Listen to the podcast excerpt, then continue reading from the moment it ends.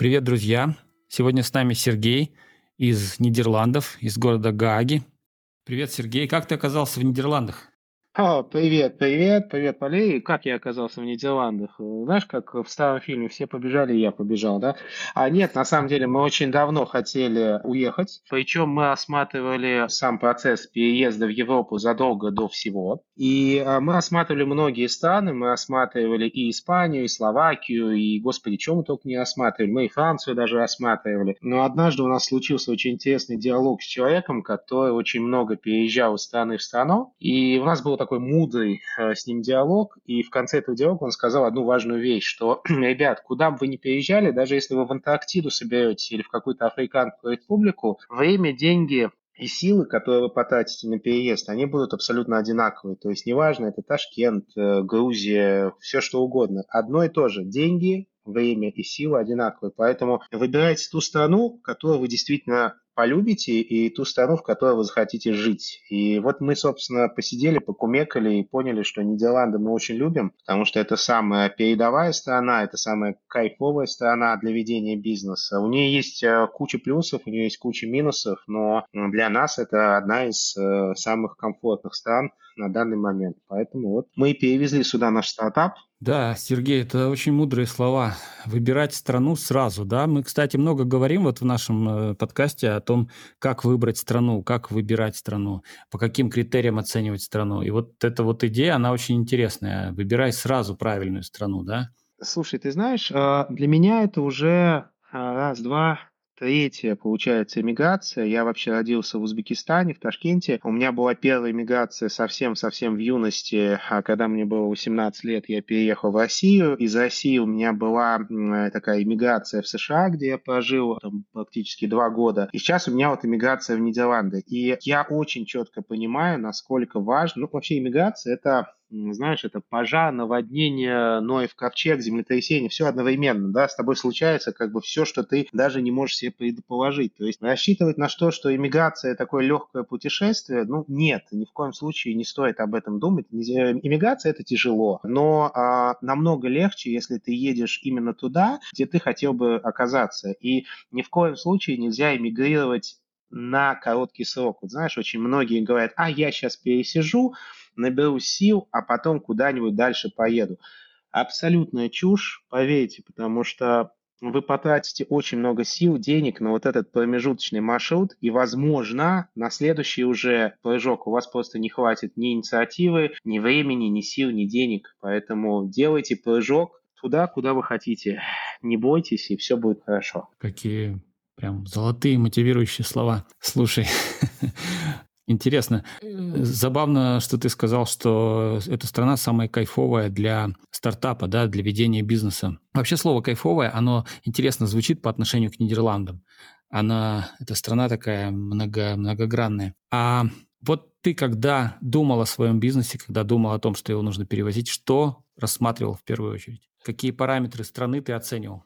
Смотри, понимаешь, почему я говорю слово кайфовое? Потому что для меня это очень четкое описание того, как здесь живут люди. Они реально а, кайфуют от того, как они себя ощущают в этой стране. То есть, что бы они ни делали, ходят в рестораны, катаются на велике, путешествуют, они испытывают кайф. То есть, для них вот этот баланс, э, это не просто пустые слова, это безумно важные слова. И здесь вот этот баланс, он прослеживается абсолютно во всем, э, от еды до работы. Что касается, что мы выбирали, понимаешь, для нас очень важно было, во-первых, понятная государственная система. То есть, мы, э, мы уже научены со времен России, что все, что касается там, ведения бизнеса, это черная дыра, в которой непонятно вообще ничего, все страшно, все запутано, все зарегламентировано, все забюрократировано. Штаты, ты знаешь, у меня тоже был большой опыт, и я понимаю, что Штаты ничуть не менее запутаны с точки зрения бюрократии и сложности страна, чем Россия. А Нидерланды, она настолько логична с точки зрения документа оборота, она настолько логична с точки зрения бюрократии с человеческим лицом. Здесь нельзя говорить о том, что здесь нет бюрократии, ее здесь до чертиков. Но есть бюрократия злая и со скалом, это российская бюрократия. А есть бюрократия добрая и понятная. И ты понимаешь, что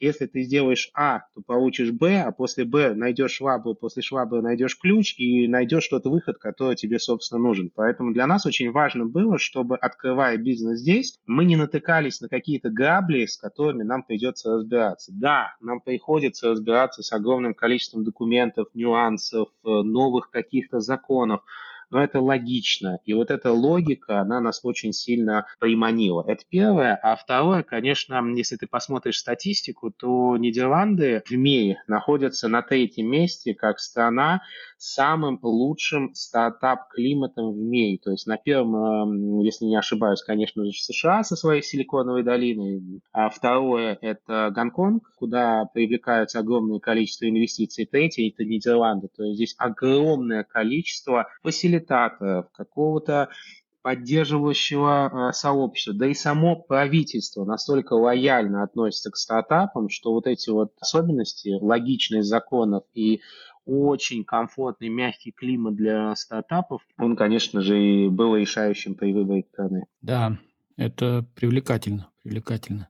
Расскажи о своем стартапе. Он уже был готов? Это уже был работающий бизнес или ты только начал его развивать в Нидерландах? А, слушай, у нас уже был бизнес. Мы последние два года создаем, ну, мы называемся как Creative Encoders. Это мы занимаемся производством аксессуаров и инструментов для мира каллиграфии. Мы очень давно а, поняли, что рынок каллиграфии и вообще ручного письма, он очень динамично растет, потому что люди, особенно в Европе, начали понимать, что не, не гаджетами едиными причинами жив человек, и если мы разучимся писать, то мы, грубо говоря, совсем отупеем и скатимся в какой-то каменный век. Поэтому все, что связано с письмом, с творчеством в Европе очень поощряется и очень любится. И мы просто вот качнулись в эту сторону, мы увидели, что есть рынок каллиграфии, и мы поняли, что на этом рынке абсолютно отсутствует что-то красивое с точки зрения инструментов. Мы начали создавать инструменты, которых просто-напросто не было. Причем мы их стали создавать э, с использованием передовых технологий, технологий. Мы очень увлечены 3D-печатью, 3D-сканированием, вообще всем, что связано с 3D-технологиями. Все наши инструменты, начиная от тушечниц для хранения туши, заканчивая держателями для пера, они все сделаны с применением э, технологий 3D-печати. И это настолько было на ура встречено рынком, что мы очень быстро заняли лидирующие позиции на рынке каллиграфии. Но переехать в Нидерланды с этим было бы недостаточно, потому что для Нидерландов очень важна инновационная составляющая стартапа. То есть очень важно, чтобы это было не просто какое-то кустарное производство, я не знаю, ложек из дерева или чашек из керамики. То есть там должна быть какая-то явная польза. И вот тут, конечно, нам очень помогла компания, которая нас сюда перевозила, а они нам помогли просто подобрать, так сказать, накачать некую IT-составляющую, и она заключалась в следующем, что мы познакомились с профессором из Гонконга, потрясающий человек, которому уже очень много лет, по-моему, за 80. И всю свою жизнь он изучал, как ручное письмо, и в частности каллиграфия, влияет на ментальное здоровье человека. У него есть огромное количество патентов, у него есть огромное количество научных работ, доказывающие, что если человек занимается каллиграфией, он улучшает свое ментальное здоровье. И мы поняли, что мы делаем инструмент каллиграфии, и почему бы нам не качнуться в сторону объяснение людям, что каллиграфия это не, про не про красивые буковки, а это еще и потрясающий инструмент, который позволяет улучшить э, твое ментальное здоровье. И вот именно с этим проектом каллиграфия как средство для улучшения ментального здоровья мы переехали э, в Нидерланды. Mm-hmm. Но, но самое потрясающее, что есть такое волшебное слово для любого стартапа, называется пивот. Пивот – это когда ты чем-то занимаешься, ну, допустим, ты придумал что-то, а в конце там периода через год ты понимаешь, что ты хочешь заниматься чем-то другим, и пивот – это разворот. И вот мы как бы сейчас тоже находимся в такой стадии разворота, мы немножко меняем концепцию стартапа, но приехали мы, конечно, именно с э, каллиграфией как ментальное здоровье. Интересно получилось. Такой, такая, знаешь, глубина появилась, да, у этого бизнеса. Не просто красивые игрушки, да, Пусть даже и суперсовременные 3D-принтеры используете, но это еще с научным подходом, с какой-то научной проработкой? Ты знаешь, это именно того, чего нам не хватало. Мы очень влюблены в то, что мы делаем, но каждый раз, создавая какой-то инструмент, мы задаемся очень важным вопросом, а не просто ли это красивый аксессуар, а будет ли он полезен, а принесет ли он какую-то пользу в некой далекой перспективе. Вот когда у нас появилась вот эта научная составляющая, ты абсолютно прав, ну, просто появилось такое, знаешь, второе дно нашего проекта, который открыл э, нам новые возможности. Круто. Расскажи подробнее, что это за компания, которая тебе помогала переезжать? Да, ты знаешь, это, это вообще удивительная штука. А, ну, во-первых, я довольно очень а, люблю а, пооткрывать всевозможные топики, пообсуждать а, различные горячие тематики на Фейсбуке. И, наверное, как бы и твоим слушателям, и в принципе есть довольно известная группа на Фейсбуке, называется «Пора валить». Это как бы группа сейчас такой мейнстрим, топовая группа, если вы хотите узнать, пора ли валить. И я как-то там создал а, маленький такой трепчик а, на тему, куда валить, куда ехать, что делать, и дайте совет. И в одном из этих комментариях мне написала девушка Нина, и выяснилось, что э, они открыли компанию, которая называется Status Skill. Это маленькая компания, на тот момент маленькая компания, сейчас это уже довольно большой коллектив, а, которая как раз-таки была сконцентрирована на том, что помогала молодым стартапам а, переезжать в Нидерланды. Но самое потрясающее в этой команде, что это не очередные ребята, которые придумали прикольную штуку перетаскивания стартапов из России, а это э, три девчонки, э, ну как девчонки, там есть и девушки, и женщины, и девочка.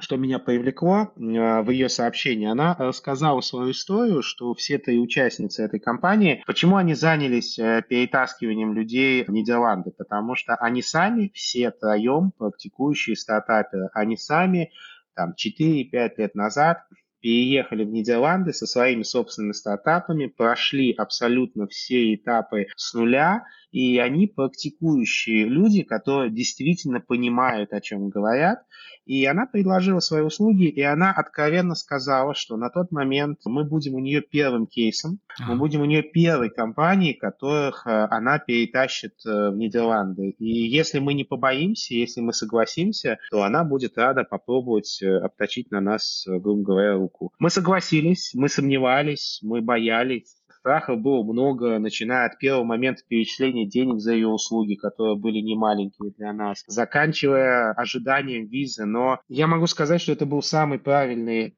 выбор в нашей жизни на тот момент, потому что более лояльного и качественного сервиса я не получал, наверное, никогда, хотя еще раз я говорю, я переезжал и эмигрировал много раз, а там была просто такая адская вовлеченность, и было искренне видно и понятно, что это не какой-то проходной проект, а это проект, который искренне заинтересован в том, чтобы каждый стартап нашел свое место здесь, поэтому вот, вот так это и произошло, то есть неоспоримо Нина одна из э, руководительниц проекта, она сыграла очень большую роль а, в нашем процессе переезда сюда. Друзья, все ссылки на ресурсы, упомянутые Сергеем, будут в описании к подкасту. Ну смотри, а как вообще этот процесс происходит? Вот вы задумались, да, вы подумали, надо бы наш стартап перевести, надо бы устроиться в Нидерландах.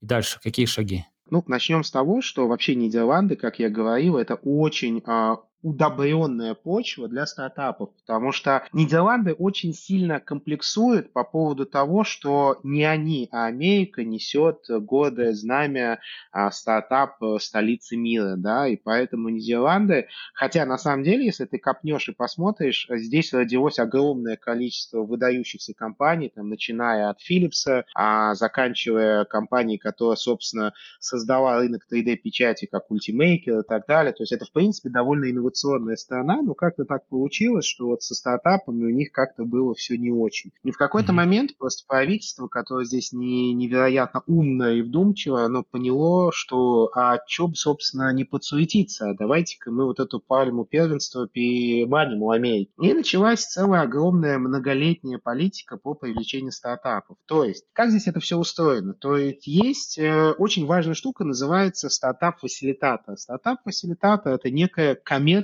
организация, которая аккредитована государством и которая призвана завлекать, привлекать и продвигать стартапы на территории Нидерландов. То есть, ну, назовем, если взять там в аналогии российской, да, то есть назовем, что это огромное количество микросколково, которые заинтересованы в том, чтобы заманить к себе крайне интересные стартапы и помочь им интегрироваться на территории Нидерландов. То есть первое, что вы должны сделать, когда вы задумались о том, что вы хотите переехать в Нидерланды, это найти свой фасилитатор. Фасилитаторов огромное количество, все фасилитаторы можно найти на сайте правительства Нидерландов, там есть прям целый раздел, посвященный стартапам, э, там есть прям список аккредитованных фасилитаторов, все они а, разделены очень четко по сфере деятельности. Кто-то занимается химией, кто-то физикой, кто-то экологией, кто-то культурой, и там есть огромный список, и вы обязательно сможете найти не один, а несколько фасилитаторов, которые подходят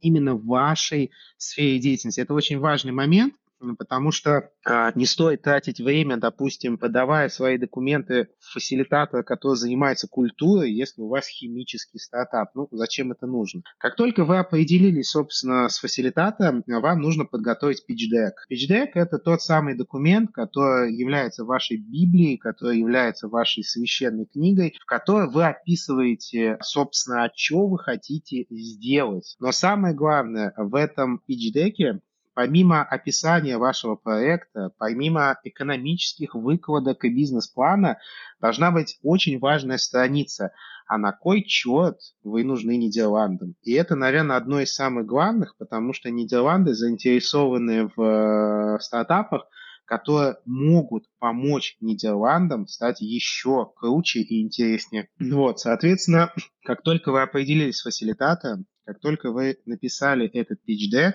дальше вы должны разослать эти pitch deck в те фасилитаторы, которые вы выбрали. Ну и дальше набраться терпения и ждать ответа от фасилитатора. Ответ может идти месяц, два, три, но так или иначе он обязательно пойдет. Нидерланды потрясающая страна, которая никогда ни один запрос ваш не оставит без ответа. Даже если ваш питчдек не подходит, вы обязательно получите ответ от фасилитатора, что извините, вы классный, но вы нам не подходите по таким-то, таким-то причинам. Не стоит отчаиваться. Есть вариант либо допилить свой питчдек и отправить еще раз, либо попробовать отправить его в другой фасилитатор. Когда мы подавали свой питчдек, мы подавали его, ну, наверное, практически во все фасилитаторы, которые так или иначе подходят по нашей тематике. Это, наверное, была ну, добрая пара десятков фасилитаторов, и нам ответили два, но по рекомендации, вот опять же, компании мы просто-напросто выбрали тот, который, как нам подсказали, наиболее оптимально подойдет нам. Ну и все, дальше э, обязательно фасилитатор устраивает несколько Zoom-конференций. Э, вы как на небольшом экзамене защищаете свой проект, он задает вам интересные вопросы, почему, что, как. Ну и если его все устраивает, вы подписываете договор с фасилитатором, ну и дальше, собственно, готовите документы в IND, это иммиграционная а, иммиграционный орган Нидерландов, и, собственно, дальше ждете и в самый важный момент вашей жизни получаете заветный ВНЖ в стартапе. Ну, это вот кратко такие вот этапы, которые вам предстоит пройти. Да, заманчивая история. Да, 20, 20 э, фасилитаторов, да, ты обошел, чтобы получить... Два ответа, да, то есть это, да, да, то есть 22 это вот та конверсия, на которую стоит э, рассчитывать. То есть, э, опять же, еще раз говорю, даже если вы разослали и все вам ответили нет, это не повод а, отчаиваться, потому что вам обязательно ответят почему нет. И чаще всего это нет связано с тем, что фасилитатору просто не хватает о вас какой-то информации. Может быть, ваш бизнес-план недостаточно убедителен. Возможно, ваша инновационность недостаточно понятна. Поэтому вы всегда можете исправить и отправить повторно. Угу, ясно. Сколько времени у тебя заняла вся эта история? Вот с момента, когда девушка написала тебе в комментарий, Сколько прошло времени до переезда? Здесь я прошу не брать наш кейс как э, наиболее релевантный, потому что у нас изначально в нашем стартапе, как я уже упомянул, не было вот этой важной IT-составляющей, и мы очень много времени потратили на допиливание нашего питчдека, чтобы он точно-точно подходил под требования Нидерланд. Ну, то есть мы немножко так сову на глобус поднатягивали. Ну, давай так, то есть... Ну, я должен сказать, вы довольно удачно натянули сову на глобус, потому что сейчас ваш стартап выглядит классным. Он и научный, он и современный, он, там 3D-печать, это же модно, современно, классно. Ну да, да, да, да, да. Но просто на момент, когда э, мы начинали, мы были всего-навсего мастерской, которая делает инновационные продукты, но этого было недостаточно. Поэтому с момента, как нам написали, до момента, как э, мы подписали контракт с фасилитатором, прошло ну, наверное, три месяца. Mm-hmm. А, то есть три месяца мы очень активно допиливали, мы очень активно дописывали. Потом через три месяца мы, собственно, заслали все документы, получили ответ от фасилитатора. Фасилитатор в нас влюбился очень быстро. Подписали мы договор буквально за считанные недели. Дальше начал, э, начался томительный процесс э, подачи документов. У нас все было не очень просто, потому что мы находились, я находился в Ташкенте, супруга моя, которая является соучастником нашего стартапа, этапа она находилась в России, нам нужно было выбить слоты для подачи документов через консульство, она пыталась через Москву, я через Казахстан. В общем говоря, совокупно с момента начала всей нашей операции до момента заезда э, на территорию Нидерландов прошло ну, давай округлим, наверное, 8 месяцев. Но наш кейс не релевантен. То есть я знаю сейчас огромное количество стартапов, которые проходят этот путь за 3-4 месяца. И это не какие-то сказочные истории, это стандартные схемы рассмотрения заявок и заезда на территорию Нидерландов. То есть я бы, наверное, все-таки ориентировал слушателей на вот э, где-то 3-4 месяца. Это более чем реально. Да, Впечатляюще. А, слушай, ну хорошо. Вот вам пришел ответ. Все, друзья, приезжайте, мы вас любим, приезжайте, делайте бизнес э, здесь. Какие дальше шаги? Сколько времени заняло? Что вы делали? Как вы ехали? Ой, Слушай, как бейвинские музыканты на бесосламе. Ну, на самом деле, мы однозначно понимали, что это будет поездка one-way ticket, и мы изначально понимали, что мы сжигаем все мосты, и мы едем э, и меняем свою жизнь, потому что нас не устраивала та жизнь, в которой мы находились, и мы хотели построить новую. Поэтому мы продали все, что имели, мы продали там квартиру, мы продали всю мастерскую, мы распродали все свои нажитки, пожитки. Дальше я находился в Ташкенте, и как только я получил вклейку, я переехал очень комфортно на самолетике через Турцию, а супруга, как э, верная жена декабриста, она, собственно, взяла на себя весь удар, она находилась на тот момент э, в Светлогорске, это Калининградская область, она сохранила наше транспортное средство, нашу машину и погрузила загрузив коробку и маленькую собачонку, загрузив машину пожитками, поехала через территорию Польши, через территорию Литвы, Германии и приехала в Нидерланды. То есть э, она была такой пеший, пеший, пеший путешественник. Наземный путешественник. Назем, на, наземный, да.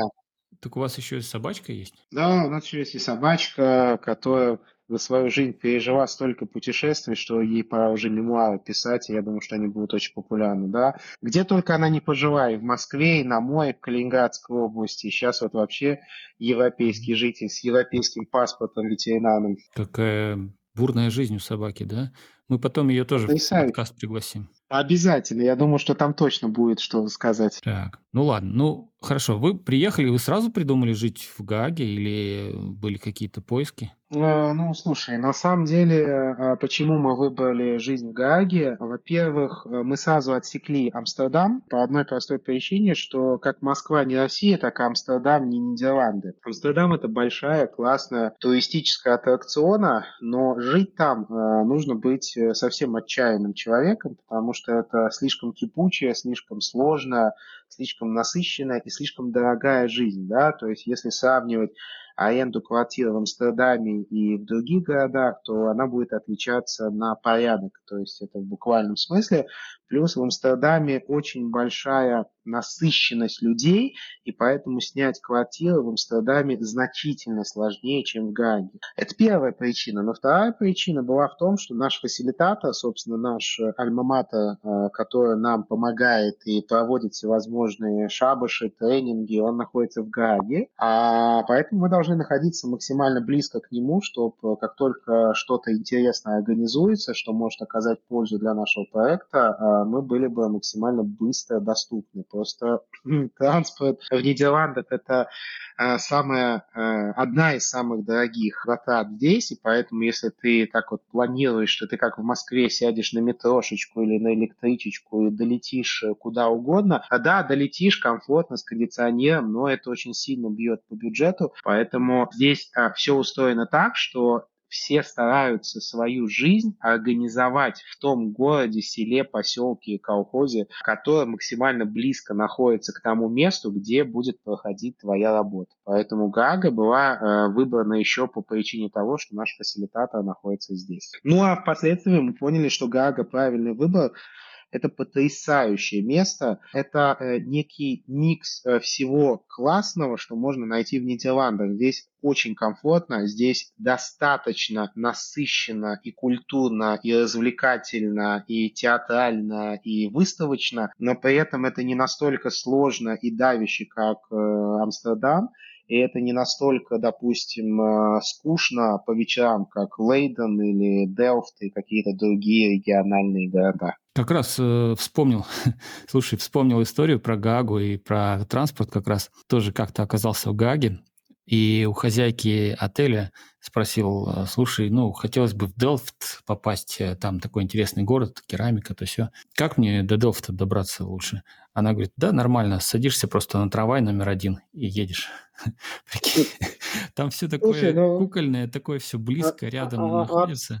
Абсолютно. То есть, когда тебе говорят, поехали в Делфт, э, то есть мы думаем, что поехали, блин, в Ков да, то есть и ты думаешь, нифига себе, мы едем в Псков. А это в буквальном смысле ты абсолютно прав, это трамвай номер один, ты садишься и в какой-то момент, э, читая книжку или слушая подкаст, ты оказываешься в Делфте, это, да, Слушай, после, а, мне кажется, что все Нидерланды поместятся в Московской области, потому что когда я пытался там смотреть э, цифры населения, ну это как-то смешно и слезливо по сравнению там с российскими масштабами.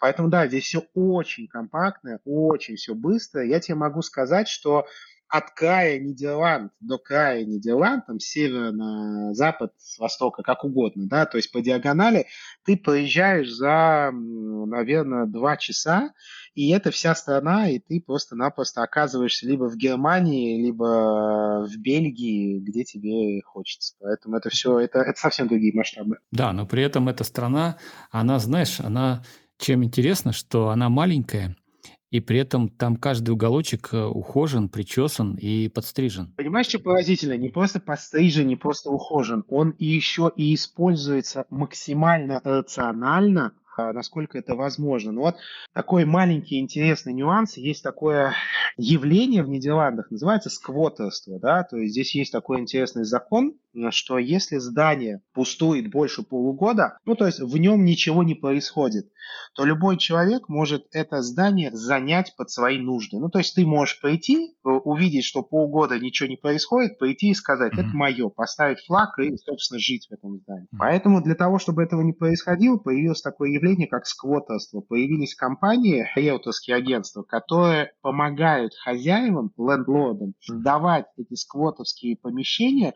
за небольшую плату на то время, пока они не определились, что они с этим зданием будут делать дальше. Вот мы сейчас под нашу мастерскую снимаем комнаты в бывшем доме престарелых. Потрясающее здание по очень низкой цене по нидерландским меркам.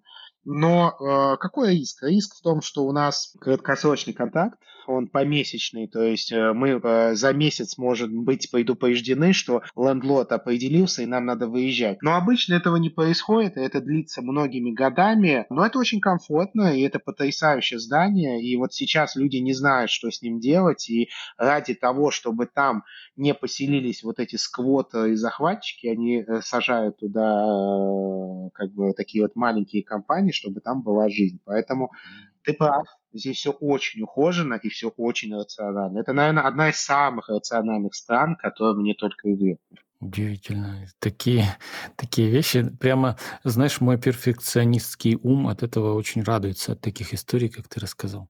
Но это приятно, да? Получается, ты такой получил себе бонус, что ты получил задешево сразу помещение для своего стартапа, да? Ну, слушай, знаешь, вот, вот, это, вот этот момент э, сразу, это, наверное, самое, самое, самое неправильно. То есть вот эти все истории про то, как сложно найти э, помещение или тем более квартиру в Нидерландах, это не вымысел, это абсолютная правда. То есть э, тот, кто едет в Нидерланды, он должен э, быть готов к тому, что, а вот опять же, к чему мы привыкли в России? У тебя есть деньги, и у тебя есть желание снять квартиру. Это значит, что у тебя получится снять квартиру. Здесь, если у тебя есть желание и деньги, вероятность снять квартиры абсолютно такая же, как у человека, у которого нет денег и нет желания. То есть снять квартиру здесь – это целое приключение. Снять квартиру – это значит написать про себя эссе, сделать маленькую страничку в интернете, выложить твои умилительные фотографии с собачками, с женой и с детьми, чтобы доказать хозяину квартиры, что именно ты достоин жить в его квартире.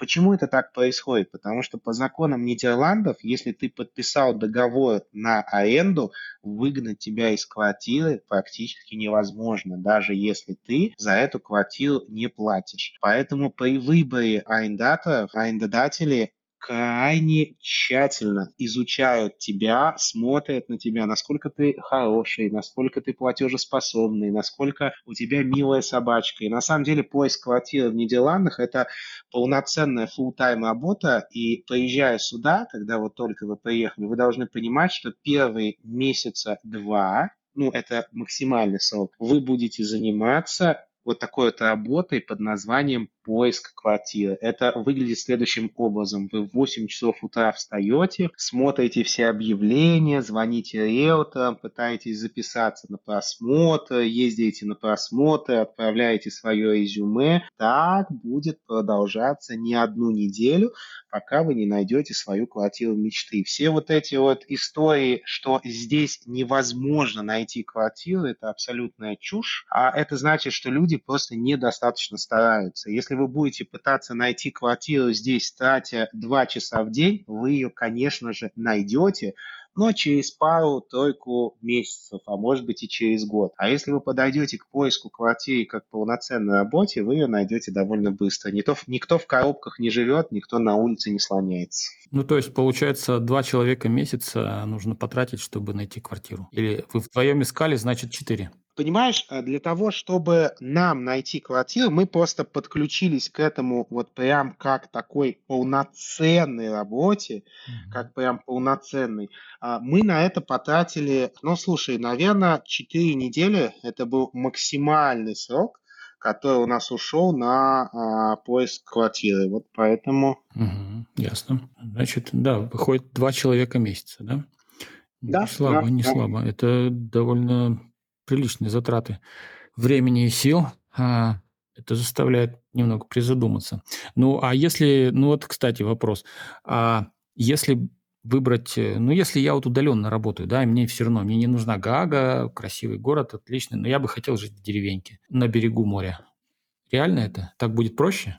Ну, слушай, начнем с того, а, что Гага и так находится на берегу моря, да, то есть Гага, это, собственно, морской, морской город, да, вот. Но самое, понимаешь, что самое поразительное, что здесь цены никак не коррелируются от э, города, в котором ты э, хочешь жить. То есть, если это будет Гага, то цена будет точно такая же, как в каком-то другом городе. Единственный город, который очень сильно отличается по цене, это Амстердам. А все остальные города, они будут примерно средние по больничке, примерно такие. Даже если это будет какое-то село, даже если это будет какой-то региональный город, цена за квартиру, она ну никак не коррелируется, и ты можешь найти как что-то недорогое, так и очень дорогое, поэтому э, цены э, примерно одинаковые. Единственное, что есть очень парадоксальные города, например, такой город, как Лейден. Да? Лейден – потрясающий город, где огромное количество университетов, где потрясающая культурная жизнь, там очень много студентов. И когда мы пытались там снять э, квартиру, основным требованием для снятия квартиры было PhD. Нас спросили, а у вас есть какая-нибудь докторская степень?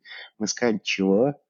Они говорят, ну вы понимаете, это город студентов, и только если у вас есть докторская степень, и вы лично имеете автограф Эйнштейна, только тогда мы вам сдадим квартиру. Ну то есть они пытаются поддерживать в каждом городе некую культурную прослойку публики, которую они хотят, э, чтобы в этом городе жила. И Лейден, допустим, вот э, если ты не студент, и если ты не профессор Гарвардского университета, снять квартиру, ну, практически нереально. А цены примерно одинаковые, поэтому нужно ориентироваться на порог, ну, наверное, от 1200 до 1800 евро в месяц а на вполне себе приемлемую квартиру с, ну, допустим, вот э, а, нам повезло, мы снимаем квартиру прям в центре э, Гаги. Это прям центр-центр. Ну, у нас была мечта, мы очень хотели узнать, что такое жить в центре большого города.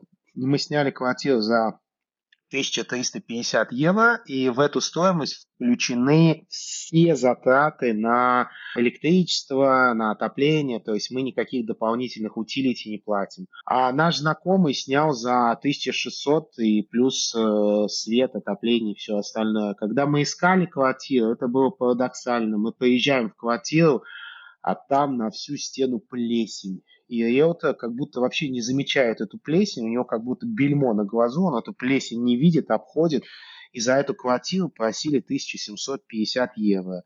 Когда мы указали на плесень, он сказал, ну а что такого? Ну плесень, ну возьмете, покрасите, побелите и живите в свое удовольствие. В другой квартире мы пришли, а там дырка в стене. Ну то есть риэлтор тоже как бы абсолютно сказал, ну подумаешь дырка, ну блин, картонку повесьте, и за эту квартиру платили, тысячи, просили 1650. Поэтому какой-то корреляции от района, корреляции от состояния как таковой нету. Ты можешь как э, офигенную квартиру снять за 1200, так и клоповник за 1800. А, ну поэтому есть смысл нацеливаться сразу на хорошую, да, потому что все примерно одинаково стоят. Абсолютно, абсолютно. Слушай, главное искать, главное перебирать и не пытаться смотреть на цену. То есть, если вы смотрите в объявлении, что квартира стоит 1450, это не значит, что она плохая, потому что вы приедете, и она может быть офигенная. А вы можете приехать, увидев квартиру за 2000, испугаться и даже не захотеть туда заходить. То есть это, это парадокс, который пока мне непонятен. Не смотрите на цены, не смотрите на районы, ездите, смотрите, выбирайте. Ясно. Хороший совет. Вы приехали. Сначала вы жили в гостинице, правильно?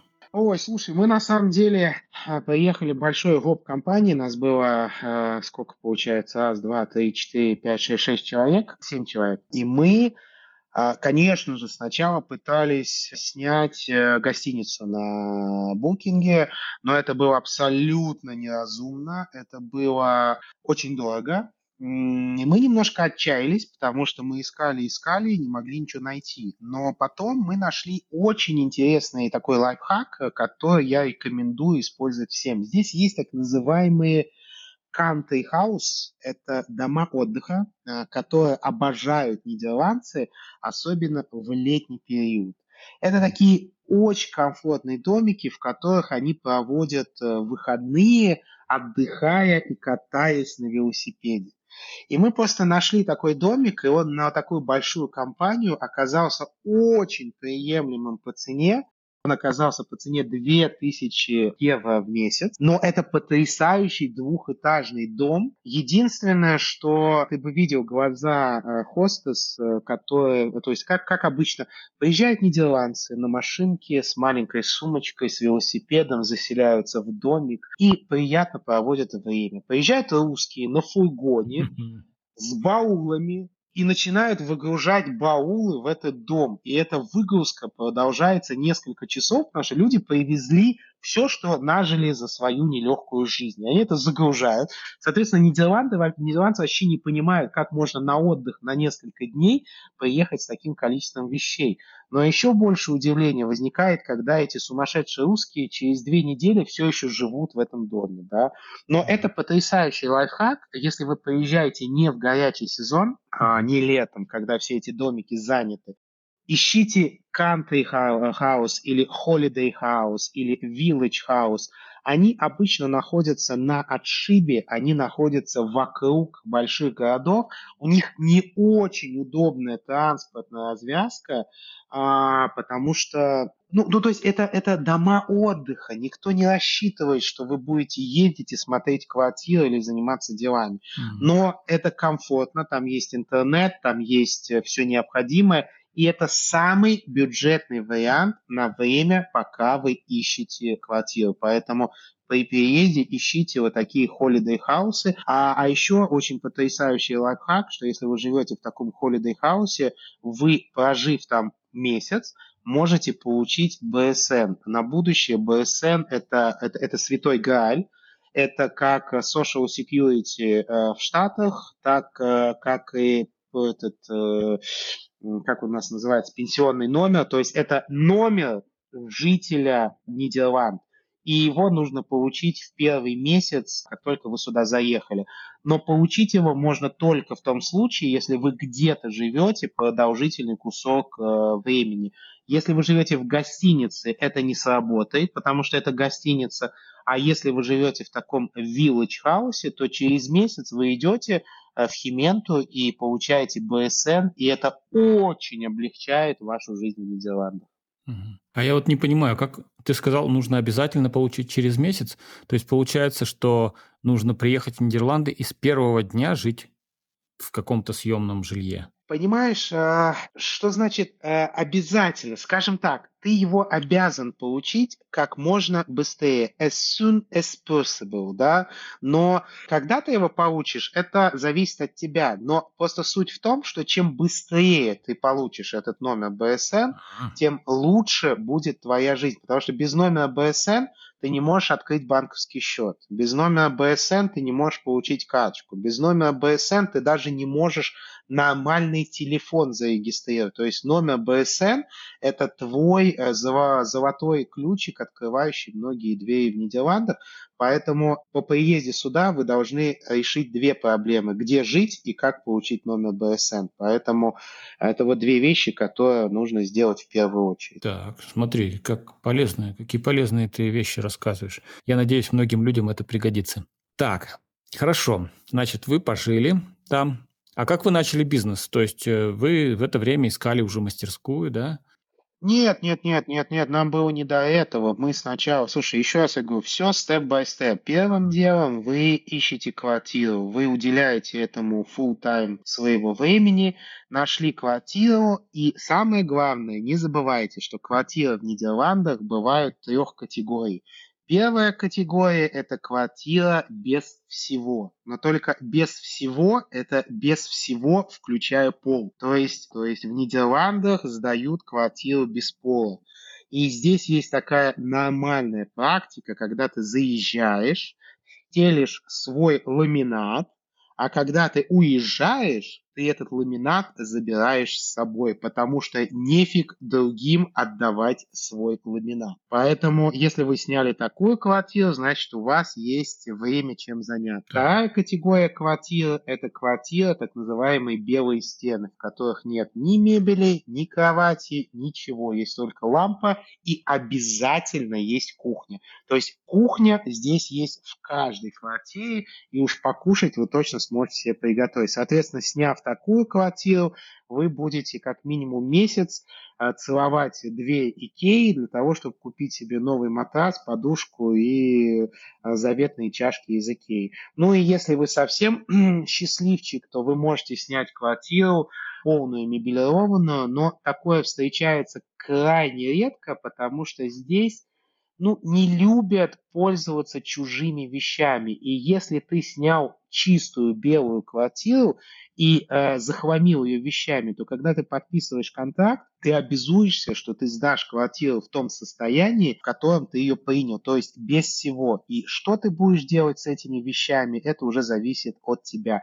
И вот тут вот самый мой любимый лайфхак. Всем, кто приедет в Нидерланды, нужно запомнить волшебное слово «гратис». «Гратис» значит «бесплатно». Здесь есть площадка, я а, как бы тоже, наверное, попрошу тебя а, потом дать ссылку на нее. Это аналог Авито, это площадка, на которой люди продают свои старые вещи. Но если ты введешь слово «гратис», то ты увидишь, что абсолютно бесплатно ты можешь найти все, что тебе необходимо для твоей квартиры новой в абсолютно идеальном состоянии. Начиная от кровати, шкафа, телевизора, кофемашины, все, что тебе нужно будет приехать, сказать человеку спасибо – и забрать свою вожделенную штуку. Вначале, когда мы сюда приехали, мы, конечно, тоже пошли в Икею, начали покупать вещи, но когда мы уже нашли помещение под мастерскую, мы уже изучили слово «гатис», и вся мебель, которая у нас есть сейчас в мастерской, нам досталась бесплатно в идеальном состоянии. Поэтому,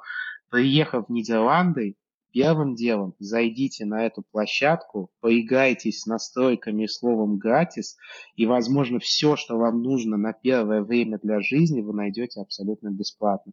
Нидерландцы очень любят новые вещи, поэтому, когда они хотят купить себе что-то новое, они очень хотят избавиться от чего-то старого. Но так как уровень жизни в Нидерландах довольно высокий, продавать бабушкин комод задорого никто не будет. Они его будут продавать либо за 5-10 евро, либо отдавать бесплатно. А вот это очень оптимистичная темка.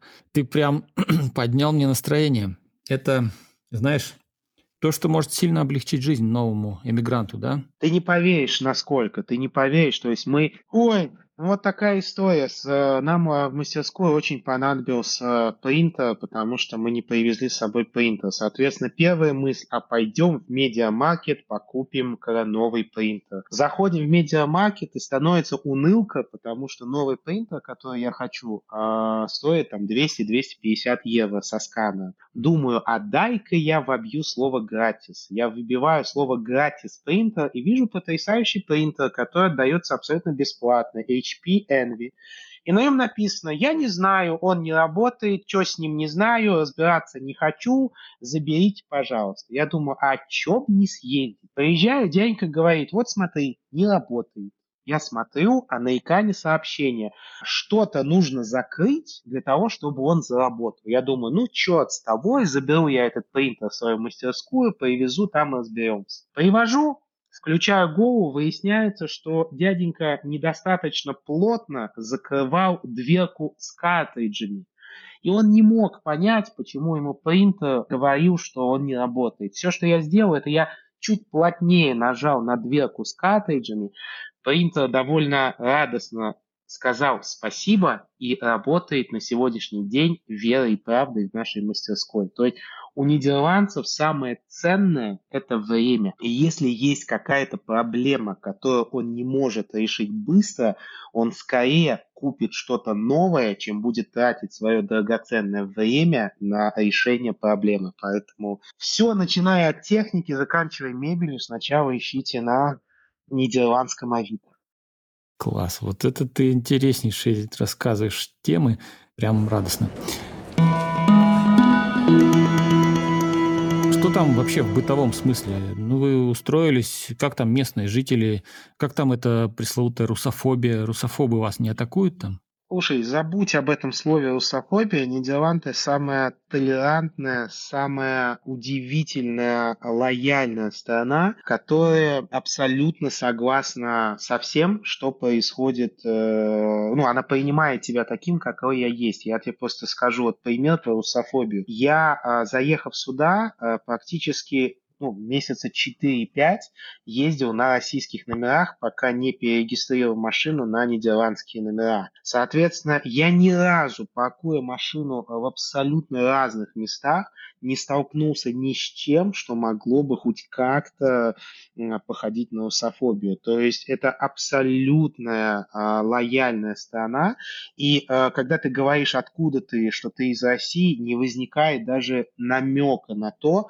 что их это напрягает, волнует или еще как-то раздражает. Поэтому не как, как говорил профессор Преображенский, читайте э, советские газеты, а лучше вообще никаких не читайте. Никакой русофобии, никакого презрения, никакого напряга. Это страна, которая принимает всех и которая, если ты относишься к этой стране с почтением, с таким же почтением относится к тебе. Класс, хорошо сказано. У вас есть соседи? А, слушай, у нас есть соседи, и мы по классической э, традиции, заехав сюда, подарили... Ну, здесь есть такая традиция знакомства с соседями, то есть ты делаешь маленькие презенты с записочкой, что «Здравствуйте, я ваш сосед, э, вот вам конфетки, давайте дружить». Но на этом наше общение с соседями абсолютно закончилось, потому что здесь каждый очень ценит личное пространство и старается не наследить э, в твоем личном пространстве. Поэтому я знаю своих соседей, я периодически с ними пересекаюсь, я знаю, что если мне что-то нужно, я могу к ним обратиться, но на этом наше общение заканчивается, потому что квартира – это священный замок для каждого нидерландца, и то, что происходит за э, дверью его квартиры, это его личное пространство, и он допускает туда очень аккуратно, очень вдумчиво, и ни в коем случае не попытается влезть в твое личное пространство, поэтому, э, возможно, живя, ты даже не будешь пересекаться со своими соседями, что э, весьма комфортно. Круто. Ну, знаешь, по поводу быта, все, что я могу сказать, в Нидерландах есть две вещи, которые вас э, абсолютно шокируют. Это еда и погода. А, ну, с погодой здесь э, нам попроще, потому что э, ну, последний кусок жизни мы жили на Балтике, в, Нидер... в Светлогорске, Калининградская область. И погода очень похожа на то, что мы а, видим здесь. То есть осень – это полноценная дождливая осень, это Ева осень, это 10-12 градусов, это дождливо. Для меня это очень комфортно, потому что летом я работать не могу, я хочу на пляж, плавки, мохито, а когда дождливая погодка, мне очень хорошо смотреть на стекающие капли на стекле и работать, работать, работать. Поэтому для меня такая вот меланхоличная погода года очень предполагает, ну, располагает к работе. Но то, к чему я не привыкну никогда, это еда. Еда здесь отвратительная. Э, то есть здесь есть жареная картошка, жареная картошка и жареная картошка. То есть Нидерланды и еда – это какие-то несовместимые вещи. То есть когда Бог создавал нидерландцев, он абсолютно забыл про еду. Ну, то есть уже получились Нидерланды, а про еду они забыли. Ну, то есть, понимаешь, здесь все жареное, здесь какие-то фраи, здесь какие-то бутерброды, здесь какой-то хлеб. И, наверное, на этом еда, еда нидерландцев заканчивается. То есть, когда ты проходишь мимо ресторана, и ты видишь, что в ресторане они едят картошку и бутерброд, э, хлеб с хлебом, это немножко шокирует, поэтому найти хорошую еду – это довольно такой непростой аттракцион, поэтому помучившись где-нибудь э, пару месяцев, вы поймете, что намного лучше и дешевле готовить дома, потому что есть то, что едят нидерландцы, будет очень проблематично. Это, наверное, две вещи, к которым надо быть готовым. Погоди, а у них же там есть этот знаменитый соус, вот этот нидерландский мазик, знаешь? Ну, конечно, но ты же не можешь голландец. питаться этим соусом. Ну, ну, прикольно. Ну и сыр здесь прикольный, да. Но слушай, ну, ну хорошо, ну поел ты неделю, две, три, а, то есть попил винишко, которое абсолютно дешевое. Ну, слушай, вот я очень большой любитель хорошего вина и хорошего пива, да, и для меня а, очень большой шок, когда я захожу в магазин, беру бутылку вина за 4 евро, и это, блин, хорошее вино. Это вино натурально, это не, не пакет из тетрапака, да, это не вино из тетрапака, это офигенное вино. И самое удивительное, почему здесь не продаются дорогие вина, потому что ни одному нидерландцу ты не сможешь объяснить, чем хорошее вино за 4 евро отличается от хорошего вина за 50 евро. Поэтому дорогие вина здесь просто не приживаются. Поэтому вот. Но, но вот, вот тебе, пожалуйста, вот тебе сыр, вот тебе соус, вот тебе вино. Сколько ты протянешь на этих продуктах? Да, да, я согласен. Кухня у них очень действительно простая, такая, знаешь, я бы сказал, матросская кухня. Пожарить селедочку и съесть ее с пивом. Это Да, да, типично она, она, для она, Нидерландов. она очень простая, она очень такая, знаешь, скандинавская, она очень быстрая, но ты от нее устаешь, потому что мы привыкли все-таки к более разнообразной еде, поэтому, ну, для меня это пока боль, и поэтому мы либо питаемся в турецких э, харчевнях, э, которых здесь очень много, но а, от нее тоже устаешь от этой еды. А сейчас мы как бы питаемся дома, и по факту это, конечно же, значительно бюджетнее и значительно разнообразнее. То есть, понимаешь, это не проблема, это просто вещь, которой надо быть готовым и которую ни в коем случае не надо ругать. Это э, не наш монастырь, и не, не нам тут приходить со своим кадилом и махать над их головами. Они так жили, и им это нравится. То, что здесь еда, она неплохая, она просто не наша, поэтому это нужно э, понимать и находить э, что-то гастрономически приемлемое. Да-да-да. Слушай, вспомнил историю про, про еду и про Нидерланды. В Амстердаме, знаешь, есть такие вагончики, там продают бутерброды с селедкой. Или там, может быть, с семгой. Нет, селедка, селедка. Сем, семги нет, селедка Ой, национальная не семга, рыба. а вторая это э, лосось с лососем. А Мгм. бутерброды с селедкой или бутерброды с лососем, ну, чаще всего с селедкой, да?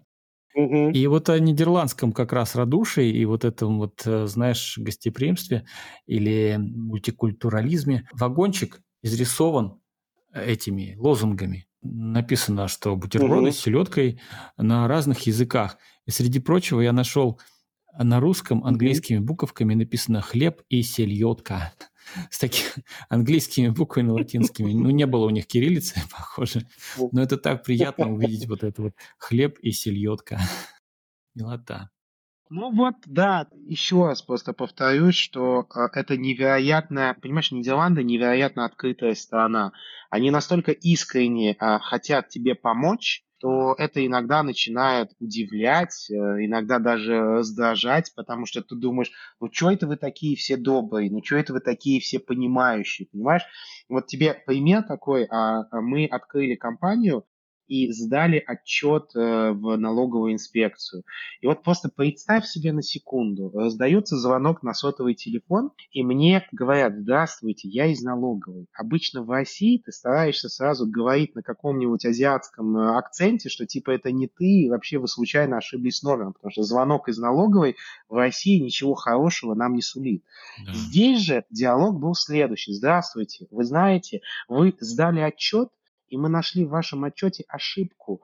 Вы а, должны получить возврат денег намного больше, чем вы у нас запрашиваете. Поэтому, если вы не будете против, мы за вас внесем изменения, чтобы вы получили денежек больше, чем вы у нас запросили. Вы не против? Ты знаешь, от такого милого общения с налоговым инспектором у меня просто, э, просто настроение поднялось. И здесь это во всем, да, то есть ты что-то нарушил, тебе говорят, ах ты бедненький, ну, наверное, мы войдем в твое положение и поможем тебе там э, как-то исправиться. Ну, то есть радушие во всем, поэтому это очень открытая страна, и на каждом этапе ты понимаешь, что даже что если ты что-то сделал не так, где-то ты оступился, где-то ты ошибся, ты всегда можешь объяснить ситуацию и быть уверен, что тебе помогут, поддержат. Ну вот, вот это, это невероятно, это невозможно объяснить, пока ты не окажешься в этой стране. Да, это звучит, это звучит просто прекрасно, удивительно. Расскажи какую-нибудь веселую историю, что с вами случилось там забавного.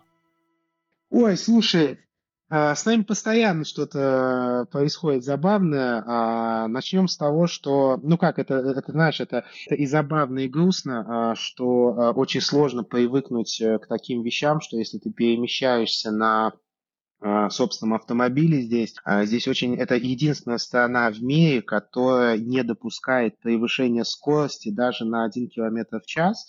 И поэтому нужно быть крайне аккуратным, потому что когда ты первый раз э, получаешь штраф из-за превышения скорости на 3 км в час и штраф 54 евро, а первая мысль, да ну его нафиг, продаю машину, буду ходить пешком, а вообще я нидерландец, буду ездить на велосипеде. Поэтому а, будьте очень аккуратны при перемещении на личном автомобиле, потому что это действительно единственная страна, а, которая вообще не допускает превышения скорости, то есть скорость это очень такая критичная для нидерландцев э, особенность. Ой, что интересного, что, что веселого тебе такого рассказать? Слушай, да не буду я рассказывать ничего тебе веселого. Я просто хочу, чтобы как можно больше людей приехали в Нидерланды и поняли, что есть жизнь на Марсе, эта жизнь э, очень хорошая, эта жизнь очень комфортная, и что иммиграция при всей своей сложности, при всей своей ужасности с точки зрения каких-то этапов, мозг у тебя взрывается, все у тебя взрывается, но это настолько важный этап в жизни каждого человека, и я очень рекомендую каждому, кто хоть как-то задумывается об, об эмиграции, попробовать сделать этот путь, потому что это очень сильно меняет э, твою жизнь, и это очень важный опыт, который должен получить каждый. Поэтому, блин, приезжайте и э, находите что-то веселое, забавное, интересное сами. Класс. Класс. Позитивно позитивно. Слушай, ну теперь расскажи о своих планах, о своих творческих планах, как ты будешь развивать свой стартап, как ты, какие новые высоты покорять? И что интересного предстоит нам увидеть на твоем веб-сайте? Я скажу тебе, что мы э, открыли для себя, а чего мы не могли себе представить даже в России. Представь себе на секунду, что все необходимое оборудование для твоего проекта, например, 3D-принтера, 3D-сканеры, а лазерные гравюры, ты можешь получить абсолютно бесплатно от компаний, которые искренне заинтересованы в том, чтобы тебя поддержать. Это, это, это не шутка, это не ложь, это, это та, то, что происходит сейчас с нами. То есть есть мы, находясь в Нидерландах, вообще сам вот этот вот лейбл, что твоя компания находится в Нидерландах, открывает для себя, для себя огромные двери для развития твоего бизнеса. Вот мы сейчас, как я сказал э, в самом начале, мы сделали небольшой пивот, небольшой разворот в нашем проекте. Мы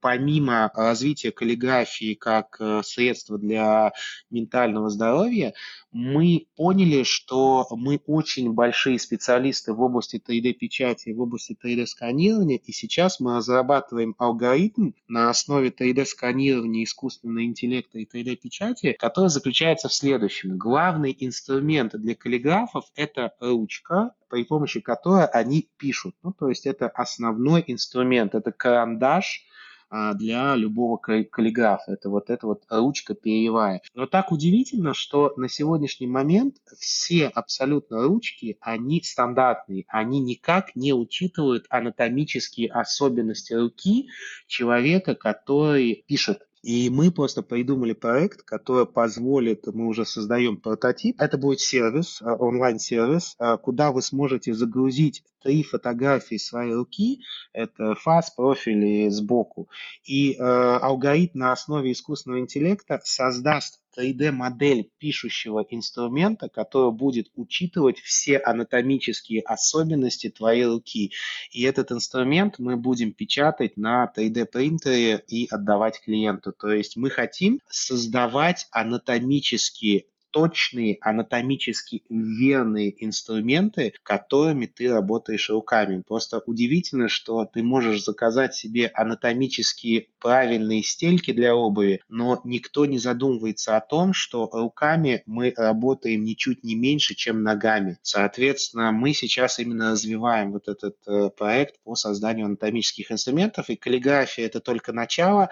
Мы задумываемся о медицинских инструментах, скальпелях, мы задумываемся задумываемся там, об отвертках, о ножницах для швеи и о штурвале для пилотов, потому что все это то, все, э, все эти инструменты, которыми мы очень долгое время пользуемся руками, они должны учитывать э, анатомические строения твоей руки для того, чтобы быть идеальными. И вот самое удивительное, что когда мы э, сформулировали вот, это, вот этот проект, нам достаточно легко, допустим, написать в компанию Bamboo Lab, которая делает невероятные 3D-принтера, и выслушав нас буквально э, там несколько, там полчаса на Zoom-конференции, они говорят, ребят, вопросов нет, вот на вам наш принтер, мы его вам отправляем, только, пожалуйста, упоминайте нашу компанию, когда будете работать над своим проектом. И ты знаешь, 90% оборудования, которое мы сейчас получили для своей мастерской, мы получили как спонсорская помощь от крупных компаний, такие как Shining 3D, как Bamboo Lab, как Flashforge. То есть э,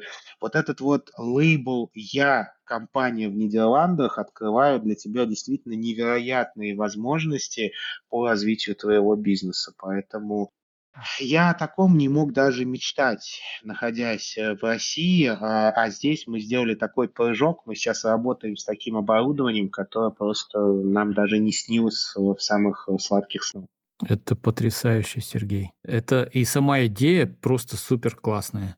Я тебе подскажу, там у них велосипедисты везде, и можно делать эти рукоятки для велосипедов. Да, да, да, да, да, да, да, да, в том числе. То есть мы об этом тоже, как раз мы сейчас работаем с одной из компаний, как раз мы вместе. Причем а, мы будем, да, учитывать не только внешние руки, мы тут, э, ну, вне, внешнюю часть руки. То есть когда ты держишь, допустим, э, ручку, а важно, как твоя рука согнута, но и важно понимать, э, какие точки напряжения находятся, ну, где происходит максимальное напряжение, mm-hmm. когда ты держишь инструмент.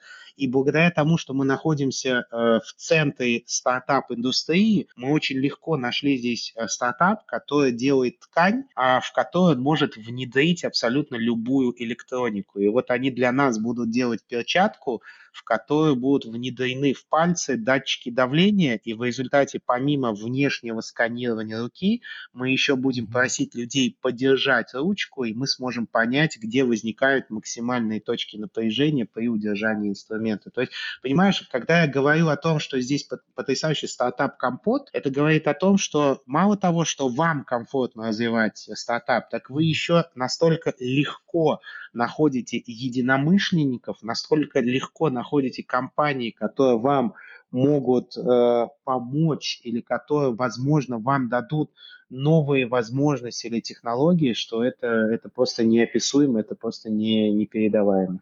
Офигенно, Сергей, офигенно. Это вот эта сама эта тусовка, она создает дополнительную синергию, да, и дополнительную пружинку для твоего стартапа, которая позволяет тебе подпрыгнуть выше, чем просто так чем если бы ты был в Узбекистане?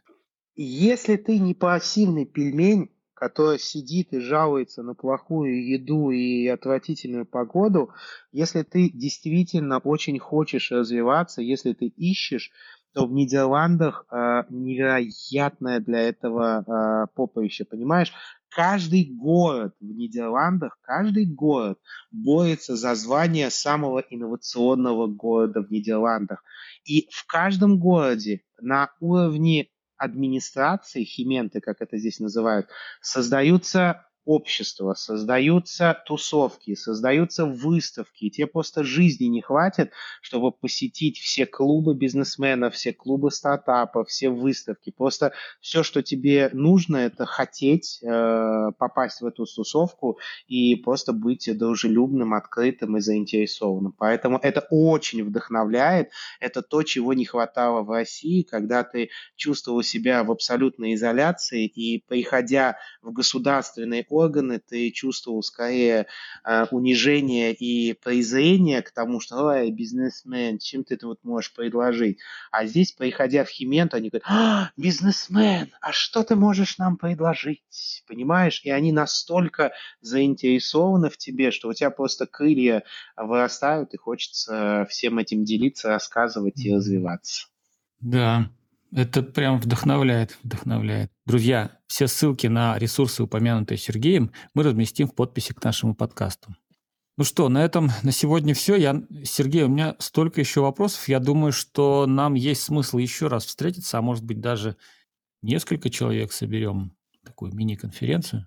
Валей, на самом деле, я, знаешь, я немножко э, из той категории сумасшедших людей, которые очень любят э, помогать и очень любят создавать такие сообщества, поэтому я буду крайне рад э, поделиться информацией. Я ни в коем случае не хочу эту информацию утаивать, потому что я искренне хочу, э, чтобы люди, у которых есть мечта, у которых есть э, идея, чтобы они просто поняли, что э, вот эта дорога к воплощению их мечты, она намного намного короче и намного проще, чем им кажется.